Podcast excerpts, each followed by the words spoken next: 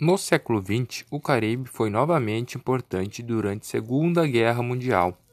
A onda de descolonização no pós-guerra, as tensões entre Cuba comunista e Estados Unidos